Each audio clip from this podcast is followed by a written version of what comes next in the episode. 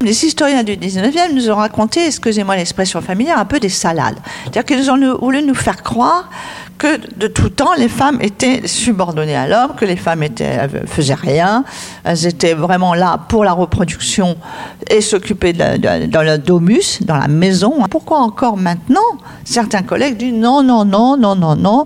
Il y avait euh, ces sociétés préhistoriques, il y avait les femmes à la, cueillette, les hommes à la chasse. Alors qu'il y a zéro preuve archéologique. En tout cas, je vois dans mon domaine, euh, en plus qui est double, hein, parce que c'est à la fois le euh, domaine de la recherche, mais aussi des sciences. Il faut que euh, les filles comprennent aussi qu'elles ont leur place. Et quand les femmes prennent conscience, ça bouge, parce que là, elles se révoltent et ça bouge, et on commence à dire non, ça ne va pas, et on va dire à sa fille non, moi je veux pas que ma fille ça fasse comme moi. Et dès qu'on commence à faire ça, ça va bouger. Donc ça vient aussi, le, ça doit bouger du côté des femmes.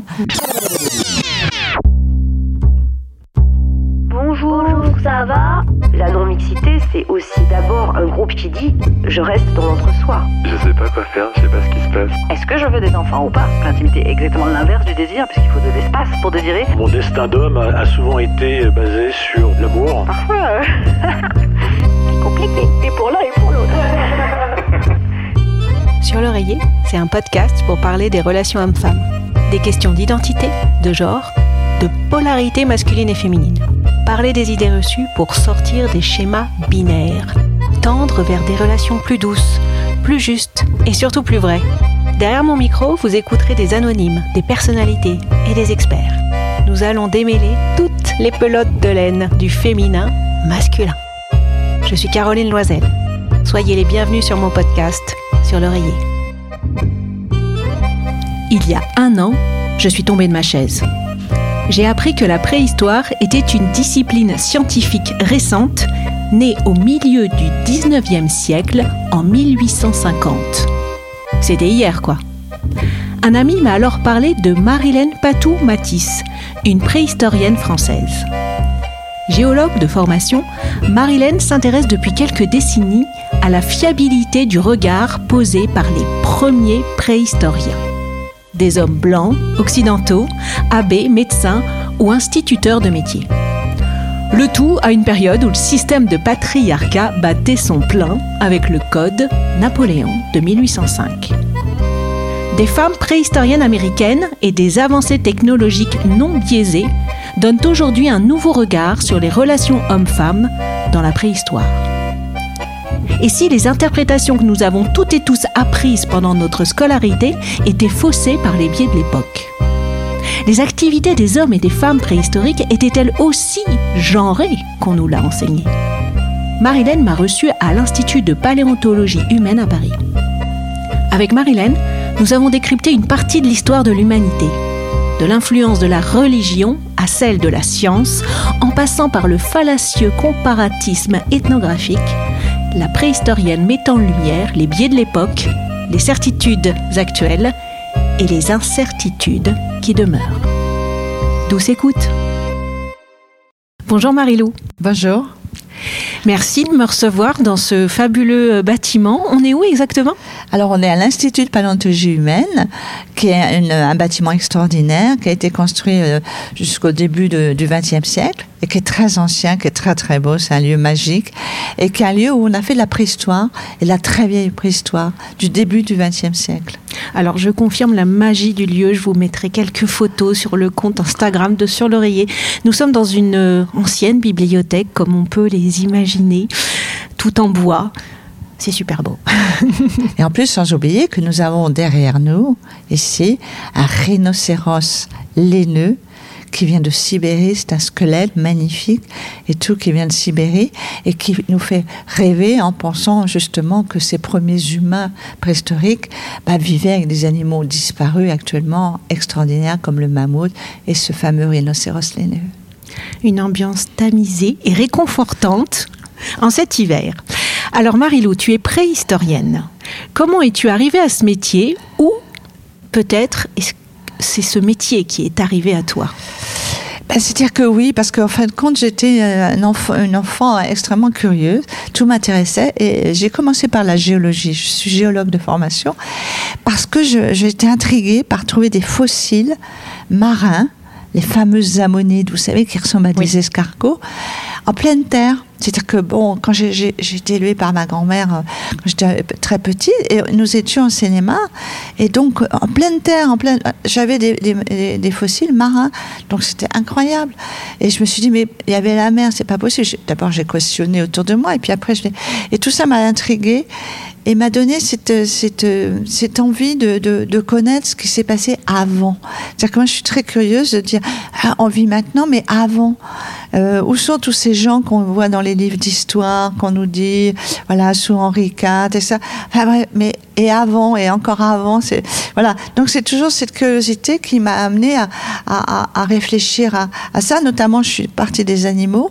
Et puis euh, pourquoi la préhistoire? Parce qu'à un moment donné, euh, mon intérêt pour l'animal a rejoint mon intérêt pour tout ce qui était euh, tout ce qui était créé, fabriqué, pensé, toute la culture donc humaine. Et là, j'ai fait cette rencontre puisqu'en préhistoire, nous avons à la fois des animaux incroyables disparus comme ce que je vous disais, les mammouths et tout et en même temps les, humains. Alors comment ces humains partageaient leur, leur, vie, leur territoire avec ces animaux disparus, et tout ça m'a très très vite passionnée. Et donc, par rapport à cette évolution, l'intérêt pour les animaux, l'intérêt pour les êtres humains, tu as évolué du coup euh, dans ce milieu. Moi, je viens du monde de l'entreprise, où on parle beaucoup en ce moment de diversité et d'inclusion.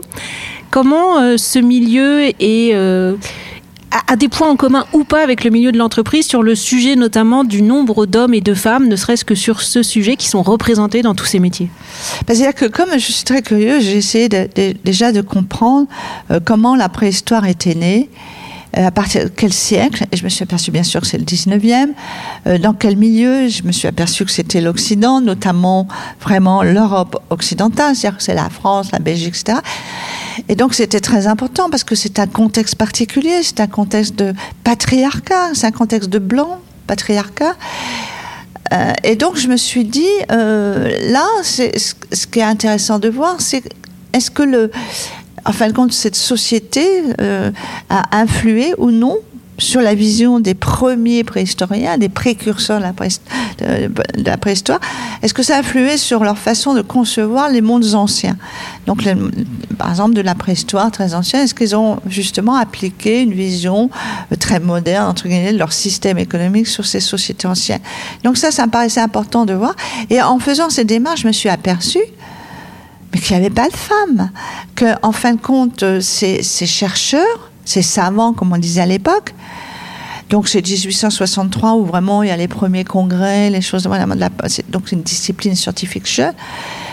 Et eh bien, en fin de compte, il n'y avait pas de métier déjà de préhistorien, c'est-à-dire que c'était quelque chose qu'on faisait un peu comme les archéologues égyptiens et tout ça. En plus, donc c'était des abbés, J'étais beaucoup d'abbés.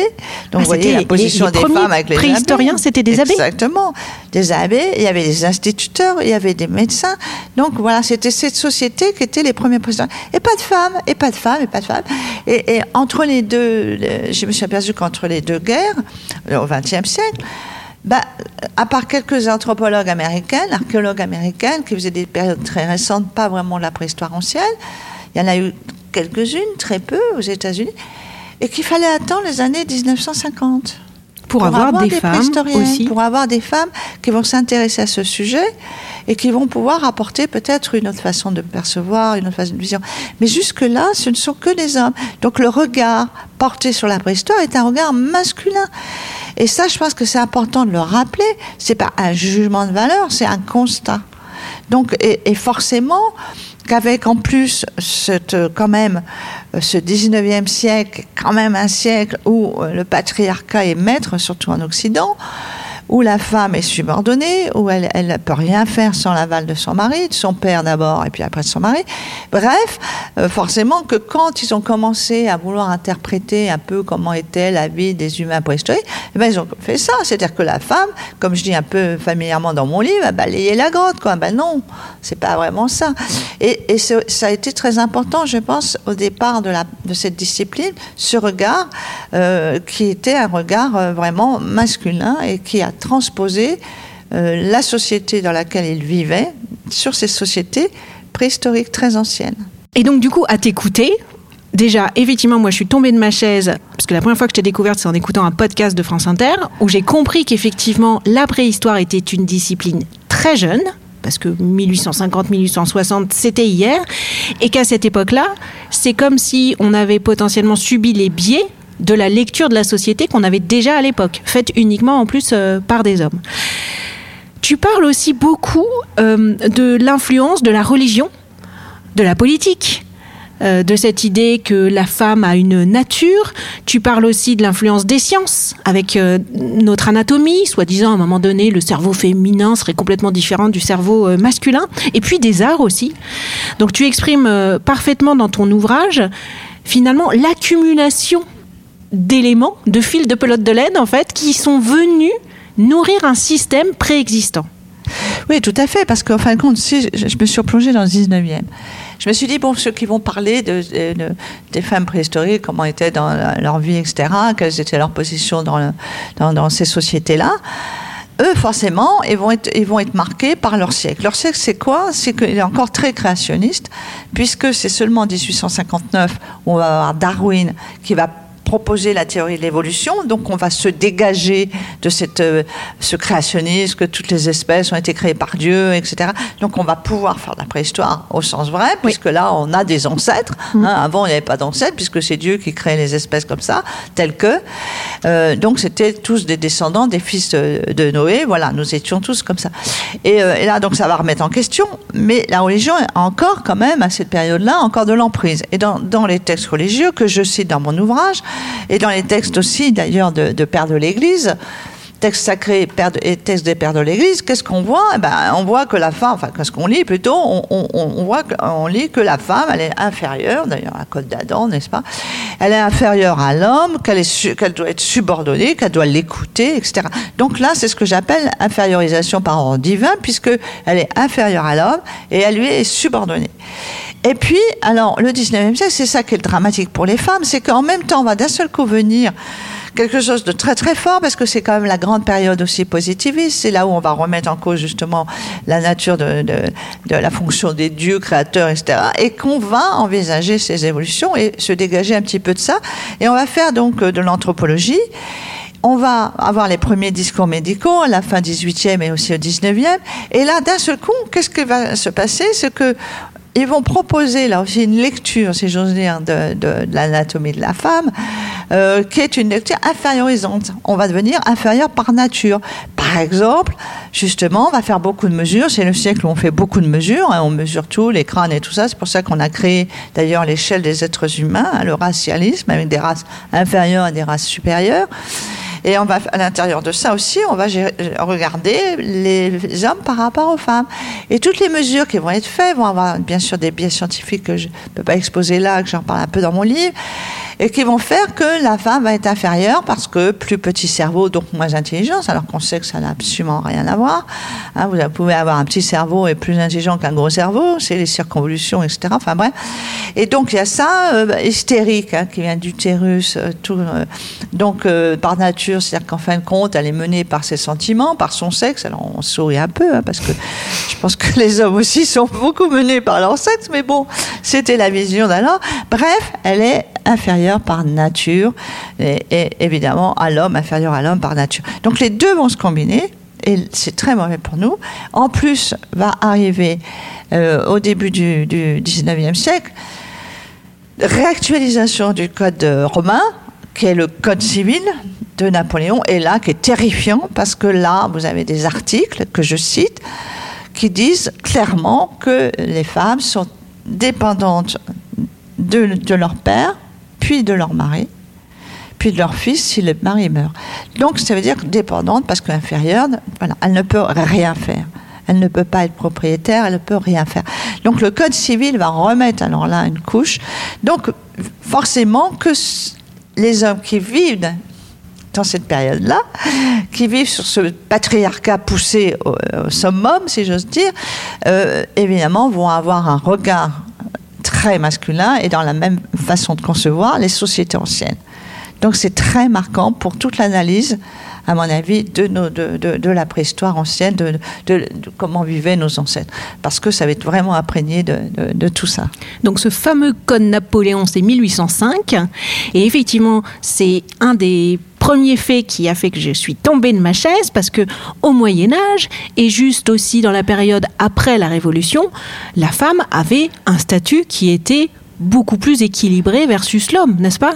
C'est ça qui est intéressant, c'est que euh, le 19e, les historiens du 19e nous ont raconté, excusez-moi l'expression familière, un peu des salades. C'est-à-dire qu'ils ont voulu nous faire croire que de tout temps, les femmes étaient subordonnées à l'homme, que les femmes étaient, faisaient rien, elles étaient vraiment là pour la reproduction et s'occuper dans le domus, dans la maison. Hein, ça vient, voilà, ça vient aussi des Grecs hein, avec le gynécée, etc. Les Grecs ont été très terribles, les auteurs grecs pour pour pour nous. À Rome, ça s'est un peu arrangé, mais c'était quand même pas terrible. Donc les auteurs antiques aussi euh, sont quand même un peu responsables de tout ça.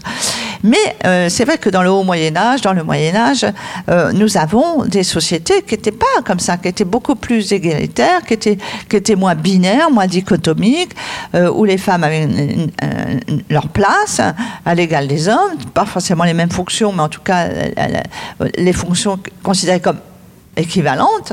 Euh, donc tout ça était différent. Il y, a plein, il y a plein de périodes. Moi, je pense que j'aurais préféré vivre justement au XIIe siècle que de vivre au XVIIIe ou au XIXe siècle. Donc c'est vrai que c'était important, ou chez les Celtes, j'aurais bien aimé vivre chez les Celtes. Donc c'est vrai que là, il y a, quelque chose qu'il faut euh, vraiment aussi enlever notre esprit c'est de penser que de tout temps, c'est vrai que c'était peut-être plus difficile pour les femmes pour, euh, pour d'autres raisons, notamment la charge de mettre au monde des enfants. C'est une charge très lourde parce que c'était une période quand même très difficile, où une mortalité élevée, euh, des passages. Bon, et ça, c'est vrai que jusqu'au sevrage, la femme est très tributaire de là. Il faut pas non plus nier ça. Et donc, c'est vrai qu'il y avait ça, mais à côté, ça n'empêchait pas qu'on ait eu des, grands, des, poétesses, qu'on ait eu des écrivaines, qu'on ait eu des, des, des méresses, et on les appelait comme ça, des maréchales eu des, voilà, des reines, euh, mm. des, des, figures très importantes. Euh. Donc, c'est important. Et en plus, là, on ne parle que de l'Europe, mais à travers la d'autres régions du monde, c'était la même chose. Il y avait quand même beaucoup de sociétés matrilinéaires où les femmes, en Afrique et en Asie, où les femmes avaient un rôle équivalent à ceux des hommes.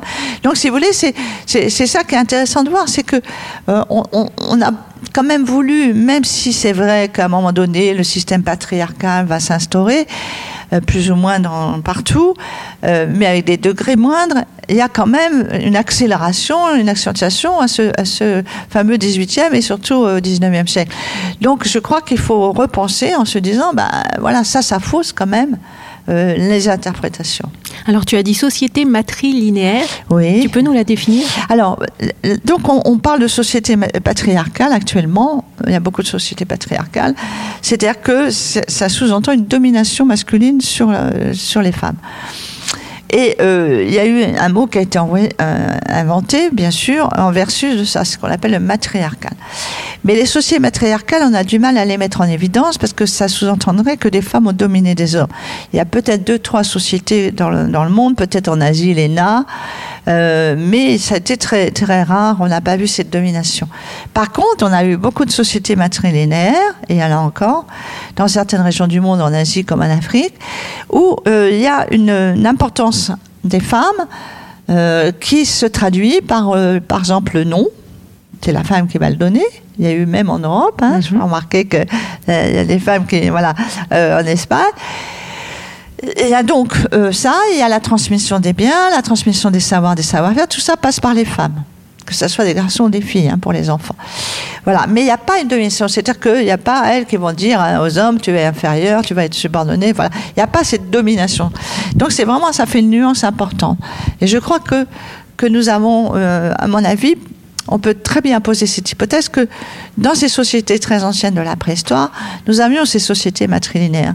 Parce qu'à l'époque, il faut vous remettre à cette époque, si on parle de toutes ces sociétés qui vont jusqu'à à peu près il y a 10 000 ans, nous avons des sociétés qui sont des peuples chasseurs, cueilleurs, nomades, qui vivent en clans, 30 à 50 individus, qui sont très dispersés, hein, la démographie est très faible. Donc là, il faut bien s'imaginer que dans ces sociétés-là, la seule chose dont ils, voient et qu'ils sont sûrs, c'est que l'enfant, il sort du corps de la femme. La notion de père, euh, On ne Hein sait pas trop. Voilà, exactement. En plus, dans ces clans, on a mis en évidence par, euh, par l'ADN ancien qu'il y avait beaucoup de consanguinité. Donc, tout le monde va un peu avec tout le monde, si j'ose dire. hein. Donc là, la notion du père, la familia, tout ça, c'est un peu à remettre en, euh, en question. Donc, on, on est dans, dans, dans ça. Donc, le fait que ces sociétés ces, ces femmes euh, justement, ont cette importance, puisque c'est l'avenir du clan, hein, l'enfant est l'avenir du clan, on peut très bien envisager une société matrilinéaire. Alors justement, tu abordes euh, cet autre mythe. Donc le premier mythe hein, dont on, a, on vient de parler, qui est le mythe que l'histoire de l'équilibre des relations hommes-femmes serait constamment en progression. C'est faux. hein. Il y a eu euh, différence. C'est une une période qui euh, alterne des périodes où nous sommes déséquilibrés, d'autres où nous sommes un peu plus équilibrés. Et puis l'autre mythe, c'est effectivement le mythe chasseur-cueilleur, donc une forme de division sexuée du travail, hein, c'est le terme qu'on emploie. Qu'est-ce qui prouve aujourd'hui, parce que effectivement ça nous a aidé d'avoir des préhistoriennes à partir euh, des années 1950, comme tu disais tout à l'heure, mais beaucoup aussi euh, de progression dans la technologie qui nous ont permis de remettre à jour des découvertes qu'est-ce que nous ont prouvé certaines découvertes plus récentes qui nous permettent de dire que finalement euh, les hommes étaient chasseurs d'un côté, les femmes euh, cueilleuses, c'est un peu euh, simpliste comme vision. Oui, ce, qui est important de voir, c'est que il y a eu non seulement dans, cette dichotomie, en disant oui, depuis toujours, il y a une division sexuelle des tâches, alors qu'il y a zéro preuve archéologique, parce qu'il y avait cette idéologie euh, issue du 19e, du patriarcat, etc.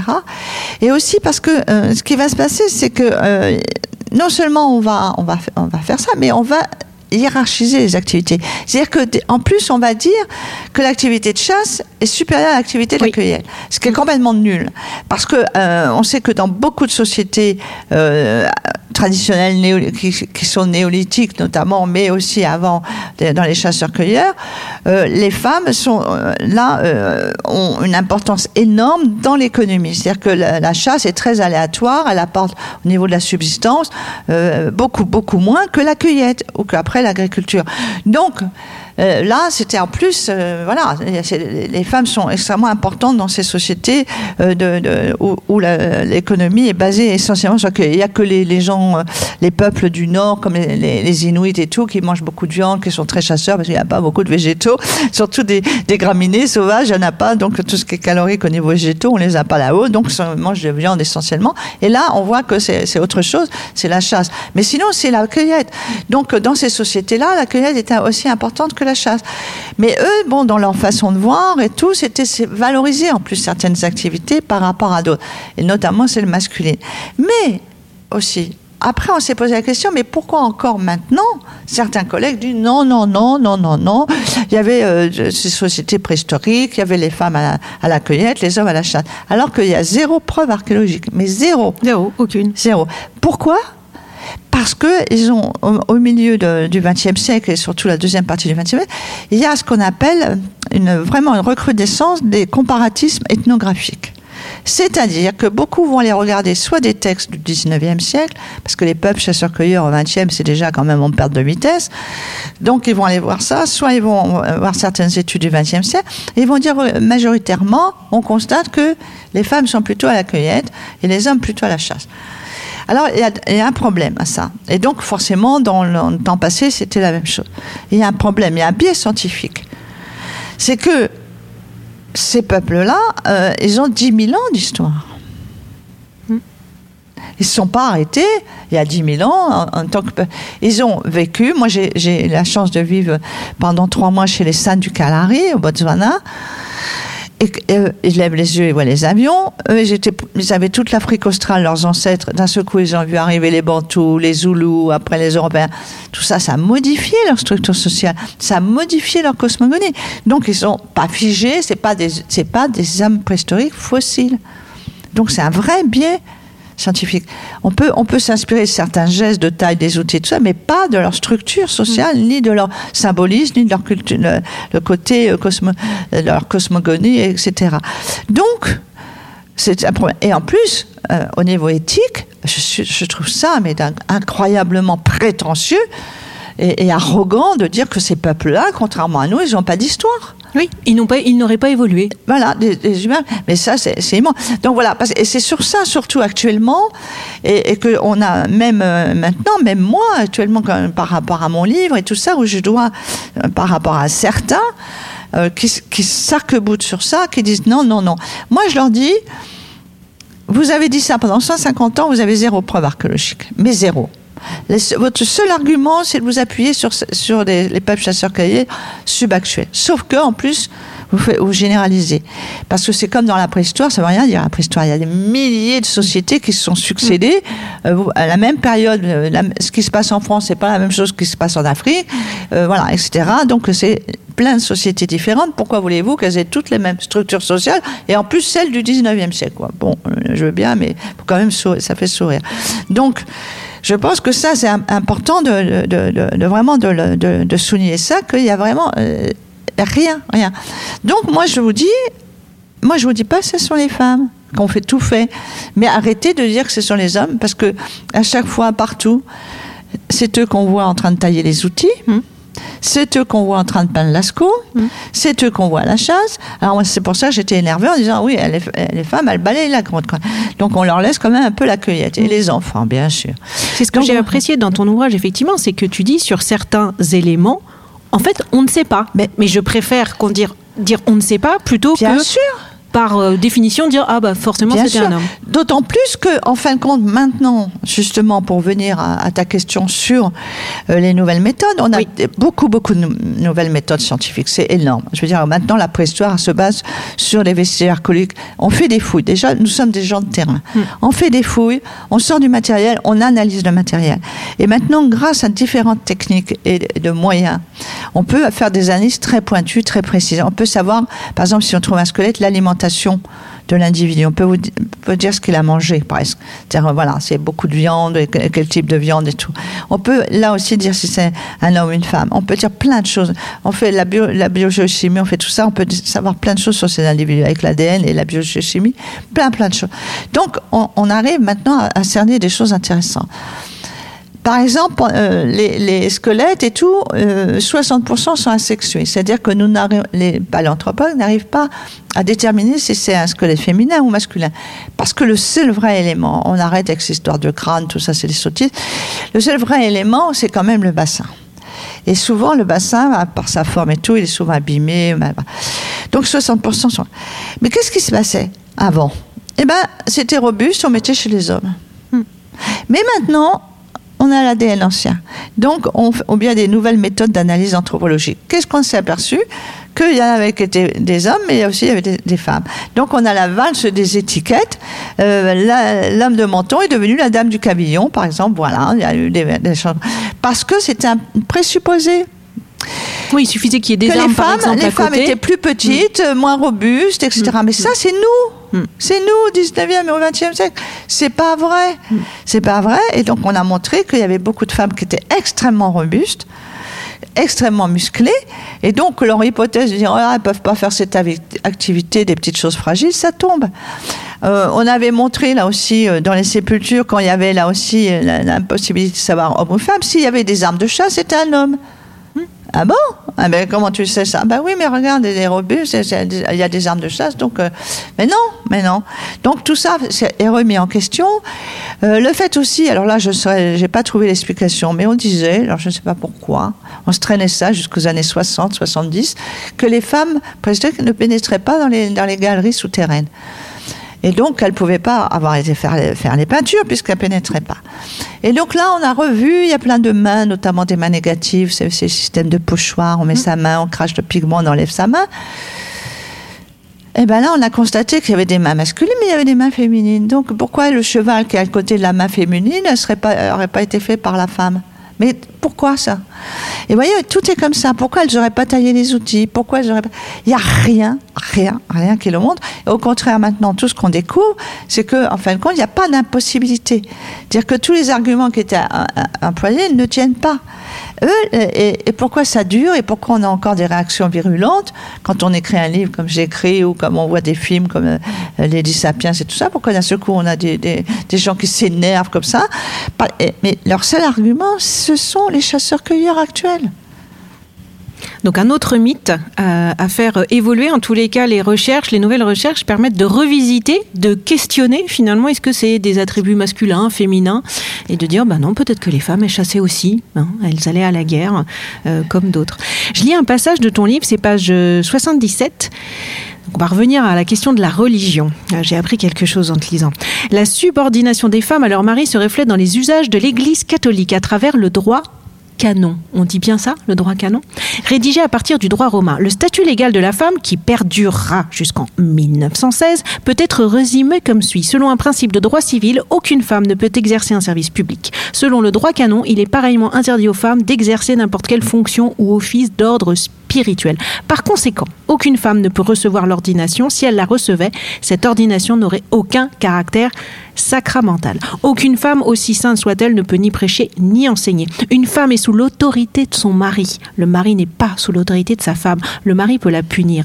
Une femme est obligée de, suivre son mari, quel que soit l'endroit où il décide de fixer sa résidence. Jusqu'en 1916. Eh oui.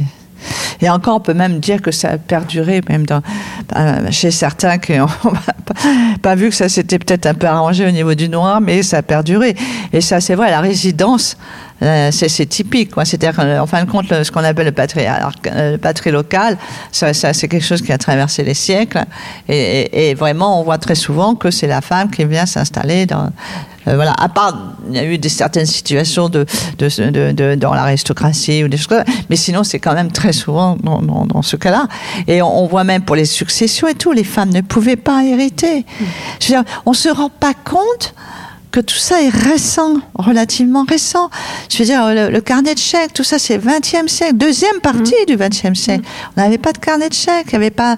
enfin, je- et, et je crois que euh, ben, euh, on se rend pas compte de, de- que comment c'était. C'est-à-dire que c'est une tête et c'est terrible parce que c'est pas que dans les actes, c'est-à-dire que c'est aussi dans les têtes. C'est-à-dire que comment voulez-vous qu'un qu'un garçon, un jeune garçon, ne pense pas qu'il est supérieur parce que lui peut faire peut tout faire, alors Puisque que, alors sa sœur ne peut rien faire. C'est vrai. Euh, donc, Rien que pour euh, l'argent de poche, il y a des que différences. l'argent. Enfin, et donc je pense que c'est quelque chose aussi qui que, que les hommes, bon, pour eux, c'était naturel. Et tout comme pour nous d'ailleurs, il y avait une forme aussi Il y avait de une dire- forme d'acceptation. Euh, donc il y avait toujours, il y a toujours eu des rebelles. hein. D'ailleurs, je parle beaucoup de rebelles dans mon livre parce que je voulais montrer que les femmes étaient pas des victimes, mais aussi des combattantes. Euh, mais, mais, mais voilà, mais c'était, c'était des, des choses qui passaient parce que jamais on avait montré que tout ça était une construction. Tout ça est une construction, c'est culturel. C'est voilà, on nous a imposé ça par des lois, par des... mais c'est pas nature. Par la nature, les femmes peuvent faire autant de choses, autant d'activités, quasiment toutes que les hommes. Là, on voit actuellement, on ouvre plein de métiers dits, entre guillemets masculins à des, à des femmes et ça se passe très très bien. Et inversement, il y a pas, on n'est pas programmé scientifiquement à part la reproduction pour faire telle et telle activité, pas, pas telle et, même les hommes, hein, pareil. Donc, donc je pense que c'est important. Et, quand, quand vous voyez comment les choses se sont, se, sont mises en place comme ça d'une façon vraiment euh, incroyable, quand je, je prends la cuisine, la cuisine c'était fait par les femmes pendant des millénaires et tout, et d'un seul coup, euh, si c'est un, homme, d'un seul coup, ça devient un grand cuisinier. Alors que c'est les recettes de grand-mère. Mm. Bon, voilà. Et tout est comme ça. Là, les couturières, c'était que des femmes. Et d'un seul coup, parce qu'il y en a un qui fait un beau dessin, un styliste et tout, mais s'il n'y avait pas les petites mains pour faire la couture, il n'arriverait pas à faire ses, belles robes. Euh, je veux dire, parce que ça, c'est vraiment encore des couturières, c'est la majoritairement des femmes. Bon, bref, tout est comme ça. Et, et là, on va dire. Donc, on voit bien que c'est quelque chose qui est construit, que c'est culturel, que c'est pas par nature. Euh, par nature, les femmes peuvent faire plein de choses et les hommes, les hommes aussi peuvent faire plein de choses. Et je crois que c'est important aussi de, de, de, de mettre, de, de, parler aux, aux hommes parce que euh, ils en ont souffert aussi. Ils ont souffert de ça parce qu'en en fin de compte, ils ont eu un poids énorme en leur disant c'est toi qui dois souvenir à tes enfants, c'est toi qui dois porter la famille, tu dois travailler pour amener la- l'argent, tu dois faire. Ils ont porté beaucoup et aussi la virilité. C'est-à-dire que voilà, si, euh, quoi, tu veux faire de la danse classique, tu rigoles, t'es pas, t'es un homme, tu peux pas faire de la danse classique. Donc il y a eu, c'est-à-dire que c'est un système qui a opprimé d'une façon massive, évidemment, les femmes en premier, mais qui a aussi opprimé les hommes. Donc c'est pour ça que c'est un système qui s'est fini Il faut enlever ce système patriarcal qui est une nuisance, hein, comme toutes les hiérarchisations aussi raciales, etc. Il faut enlever tout ça parce que ça, nuit aux, deux. Même si dans l'histoire, évidemment, euh, forcément, quand vous êtes du côté du manche, c'est quand même plus facile à vivre. Mais voilà, et je crois que c'est important de- d'en prendre conscience. Et tant qu'on n'a pas conscience, voilà, moi, ça me rappelle une anecdote, un film que j'avais vu sur Simone de Beauvoir, mais il y a très longtemps, j'étais j'étais jeune, et euh, et il y avait un documentaire comme ça sur sur Simone de Beauvoir. Et il y avait euh, justement par rapport euh, au MLF, tout ça, la libération des femmes. Et puis il y avait une, une femme, c'était, je pense, le film devait être dans les années 50, 60. Et il y a une fille, une femme qui dit Oh là là, je m'étais pas rendu compte que j'étais si malheureuse.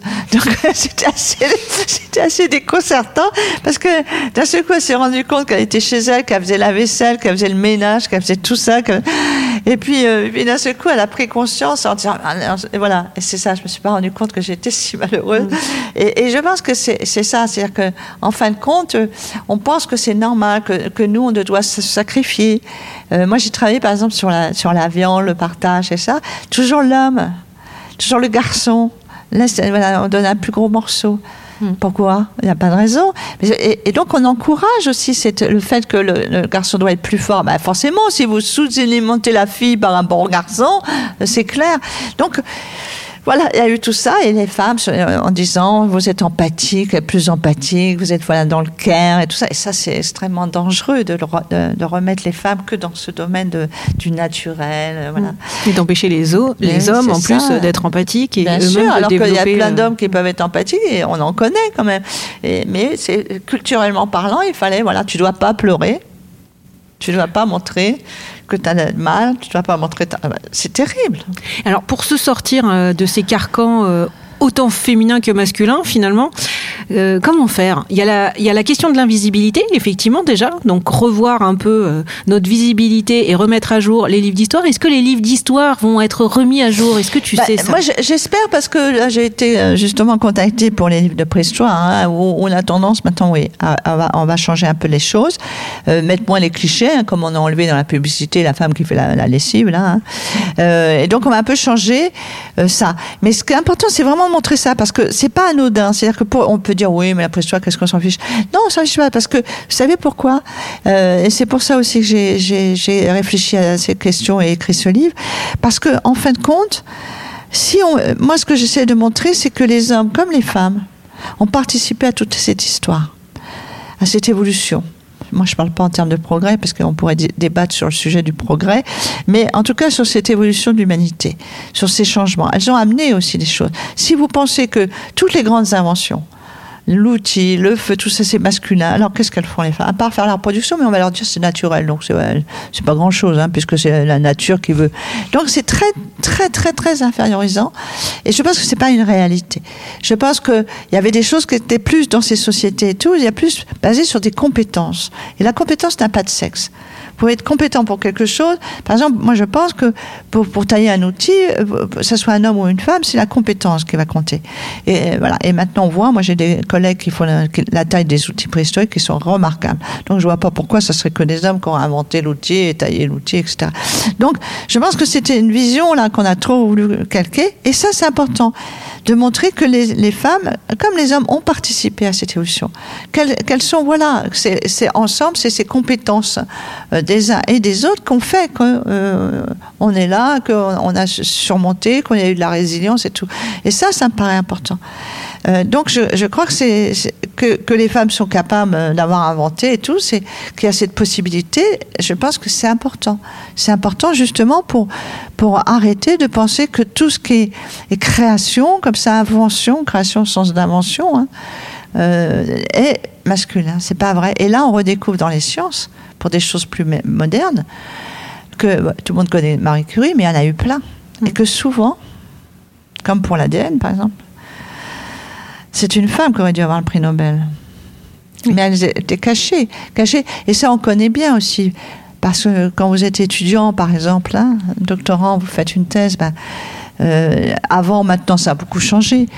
Moi, je pense pas de prendre le travail de mes étudiants, mais avant, souvent, c'est le, directeur de thèse et tout pouvait s'approprier des travaux, s'approprier pardon des, travaux, etc. Donc, je pense que là aussi, on redécouvre que plein de femmes sont dans les sciences, que plein de femmes sont partout dans l'art et tout. Il y a des grandes, grandes artistes. Euh, voilà, là, je pense qu'on revoit. Là, j'étais voir euh, euh, Joanne Mitchell et Monet. Bon, c'est intéressant, c'est le et, plein Vraiment, il y en a plein. Donc c'est vraiment un effacement qu'il y a eu, cette invisibilisation, et, qu'il faut casser pour montrer non, que comme les hommes, les femmes, voilà, c'est tout ça qui a fait avancer la, la, machine, si j'ose dire.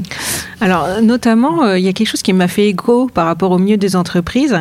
Euh, tu parles, page 234, dans une lettre adressée en 2019 aux chercheurs, le PDG du CNRS, Antoine Petit, s'en défend avec une pointe de paternalisme. Donc, on est sur le sujet de la représentation des hommes et des femmes euh, dans les instances plus dirigeantes. Et lui, il argue du fait qu'il est difficile de promouvoir des personnes qui ne postulent pas. Tu dis, n'est-ce pas plutôt l'entre-soi masculin des instances de gouvernance et de sélection qui explique l'absence de parité au sein de la recherche scientifique? C'est marrant parce que je pense que on va avoir le même sujet en entreprise puisqu'il y a une loi qui est passée, la loi Rixin, donc qui va obliger les entreprises à avoir 40% des femmes euh, dirigeantes dans euh, leur comité de direction pour les entreprises de plus de 1000 personnes, ces comportements paternalistes pour dire euh, oui mais ça, vient aussi un petit peu des femmes. Qu'est-ce que tu en penses au fond et, comment on, va contribuer à ce que ça, ça, change? Bah, Moi je pense que, pour, en tout cas je vois dans mon domaine, euh, en plus qui est double, hein, parce que c'est à la fois le domaine de la recherche, mais aussi des sciences. Il faut que les filles comprennent aussi qu'elles ont leur place parce que euh, moi je suis effarée d'entendre encore des, des, des, personnes, euh, femmes et hommes, qui disent oh non euh, la les sciences c'est pas pour les filles ou c'est pas pour les femmes, voilà, voilà, non non c'est trop dur ou ceci, voilà, se dévaloriser, penser que c'est pas possible. Non, il faut déjà qu'elles pensent qu'il n'y a pas de, de, là aussi je le répète dans le cerveau, il n'y a pas le fait de mieux comprendre les maths ou moins bien comprendre les maths, c'est n'importe quoi, ça n'existe pas, ça n'existe pas. Scientifiquement parlant, c'est faux. La seule chose qu'il va faire, c'est que forcément, si petit, euh, on fait une, une différence entre les, garçons et les filles dans l'apprentissage de quoi que ce soit ou dans les jeux et tout ça, évidemment que là, ça va jouer. C'est-à-dire que moi, je dis toujours un peu d'une façon provocatrice, si je veux faire de mon enfant une brodeuse ou un brodeur, je ferai une brodeuse ou un brodeur. Si je veux faire un guerrier, ben je ferai un guerrier. Donc je veux dire, voilà, au niveau de l'alimentation, au niveau du sport et tout ça, je changerai tout, j'en ferai. Donc voilà, le problème, c'est qu'il faut enlever aussi, et notamment dans la tête des filles et des femmes et des mères, le fait que certaines choses, non, c'est pas, pas fait pour nous, c'est pas fait, c'est pas vrai. Ça, c'est très très important. Euh, ensuite, je pense aussi que euh, il faut pas euh, hésiter à prendre, à postuler sur un poste parce que en disant oh non, je vais pas être capable. Je veux dire, il y a cette peur du principe de Peter, là, de dire oh là là, je suis là, je suis bien, mais après je serai peut-être pas compétente. Et ça, la plupart des hommes, les collègues, se posent pas. Et, la femme va se la poser. Euh, donc ça, c'est un problème. Et l'autre problème, là, qui est plus difficile euh, à résoudre, c'est aussi l'investissement euh, du côté de la maternité. Ça, c'est vraiment, ça demeure quand même quelque chose. Ça demeure quand même quelque chose parce que malgré beaucoup de changements, il y a des hommes qui sont des choses formidables, des pères formidables. Il y a quand même toujours une charge, une charge qui est plus importante, mentale notamment, qui est plus importante sur les femmes. Et c'est vrai qu'il y a toujours encore maintenant, peut-être ça changera dans dans une ou deux générations, mais il y a toujours ce point de dire, de culpabiliser. Hmm.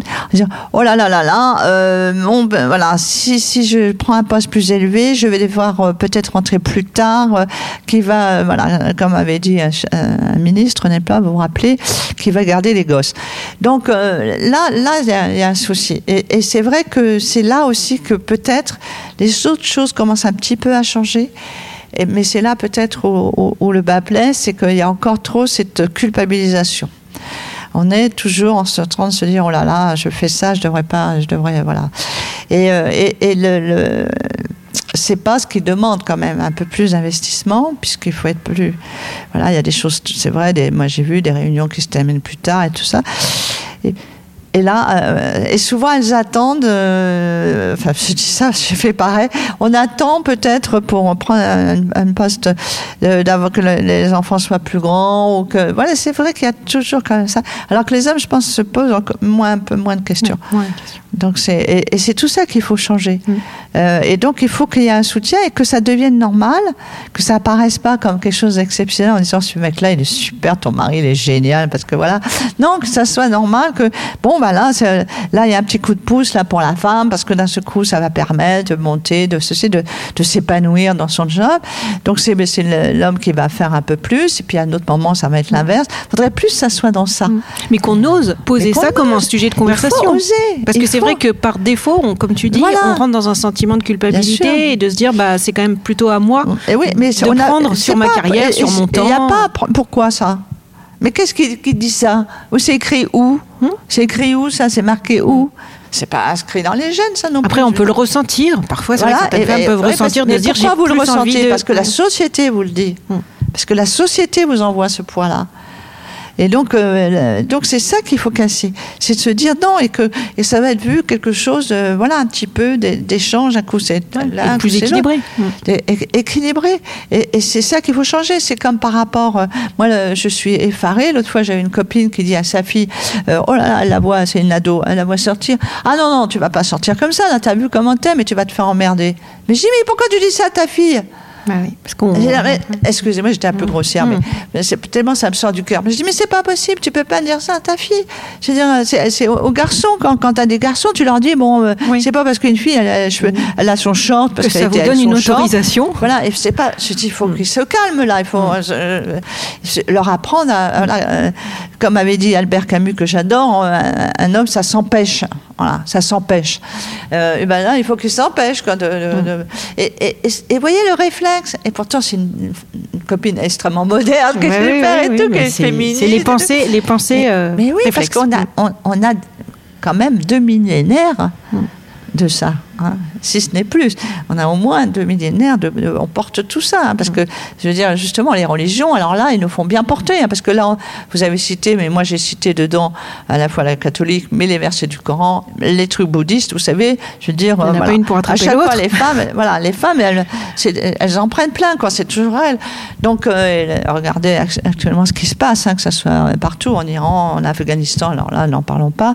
Donc voilà, c'est toujours les femmes qui payent le- un lourd tribut à tout ça, et, euh, et que, que vraiment, il faut, il faut casser tout ça chez les femmes en premier. Et quand les femmes prennent conscience, ça bouge, parce que là, elles se révoltent, et ça bouge, et on commence à dire, non, ça ne va pas, euh, et on va dire à sa fille, non, te- moi, je veux pas que ma fille, ça fasse comme moi, et dès qu'on a commencé à faire ça, euh, ça, ça va bouger. Donc ça vient aussi, le, le- le- ça doit bouger du côté des femmes, ça doit aussi.